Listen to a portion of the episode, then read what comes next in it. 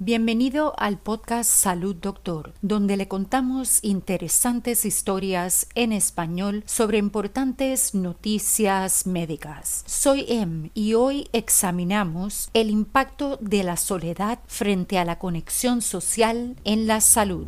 Desde un punto de vista biológico, la conexión social es una necesidad humana primordial. Su presencia parece mejorar el rendimiento de los sistemas cardiovascular, endocrino e inmunológico. En contraste, los estudios han demostrado que la desconexión no es saludable para las personas. La soledad se asocia con un rendimiento cognitivo más deficiente, incluida una función ejecutiva y una cognición social más deficientes. La soledad puede afectar el control ejecutivo y la autorregulación, incluso con respecto a fumar más y al consumo de alcohol. Una cantidad considerable de evidencia sugiere que la desconexión social prevalece hoy en día. En 2018, Signa informó que datos de investigación demostraron que la soledad crónica en los Estados Unidos ha alcanzado niveles de epidemia. En la próxima década, la sociedad puede estar aún más desconectada. Desde 2011, la investigación sobre adolescentes ha descubierto que pasan más tiempo interactuando con dispositivos electrónicos y menos tiempo interactuando entre sí, mientras que también experimentan una disminución del bienestar. A medida que la inteligencia artificial aumenta aún más la presencia y el papel de las máquinas en la vida cotidiana de las personas, una consecuencia involuntaria es que la tecnología puede disminuir la capacidad de las personas para conectarse. ¿Por qué es problemática la desconexión social? Al responder a esta pregunta, uno debe abordar el tema del estrés. En cantidades tolerables, el estrés sirve para preparar el sistema nervioso para la tarea en cuestión. Aquí, por extraño que parezca, el estrés puede ser algo bueno. Sin embargo, como el doctor Ted George de los Institutos Nacionales de la Salud describe en su libro Desenredando la mente, el estrés puede tener efectos negativos.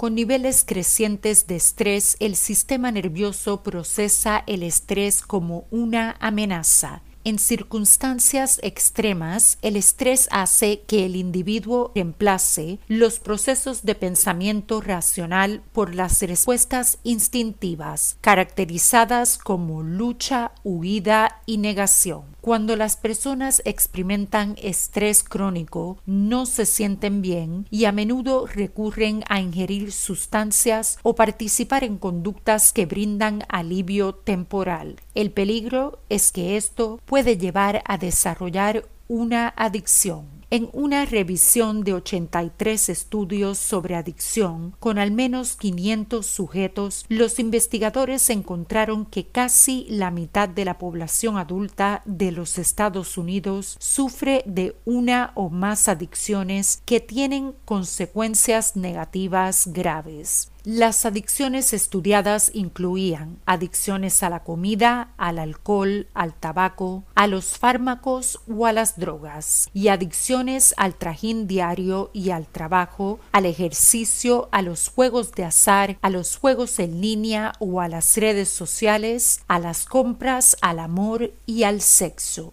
Uno de los medios más conocidos para hacer frente al estrés es aumentar las conexiones sociales positivas, estar en un entorno que fomenta las relaciones de apoyo y la conexión humana sirve para estabilizar las respuestas del sistema nervioso, evitando que el estrés sea una amenaza. El neurocientífico de la Universidad de California en Los Ángeles, Matthew Lieberman, describe la conexión social como una superpotencia que hace que las personas sean más inteligentes, más felices y más productivas. Hay que salir, participar y verdaderamente establecer vínculos, ya que el cuerpo y el cerebro lo agradecen. Para preguntas y comentarios sobre historias y sugerencias de temas para el podcast, envíenos un mensaje a hola@salud.doctor. Nos encantaría oír sobre usted. Para emergencias médicas, consulte con su doctor de inmediato. Recuerde, no somos doctores, somos podcasters. Le brindamos interesantes noticias médicas en español. Hasta mañana y salud, doctor.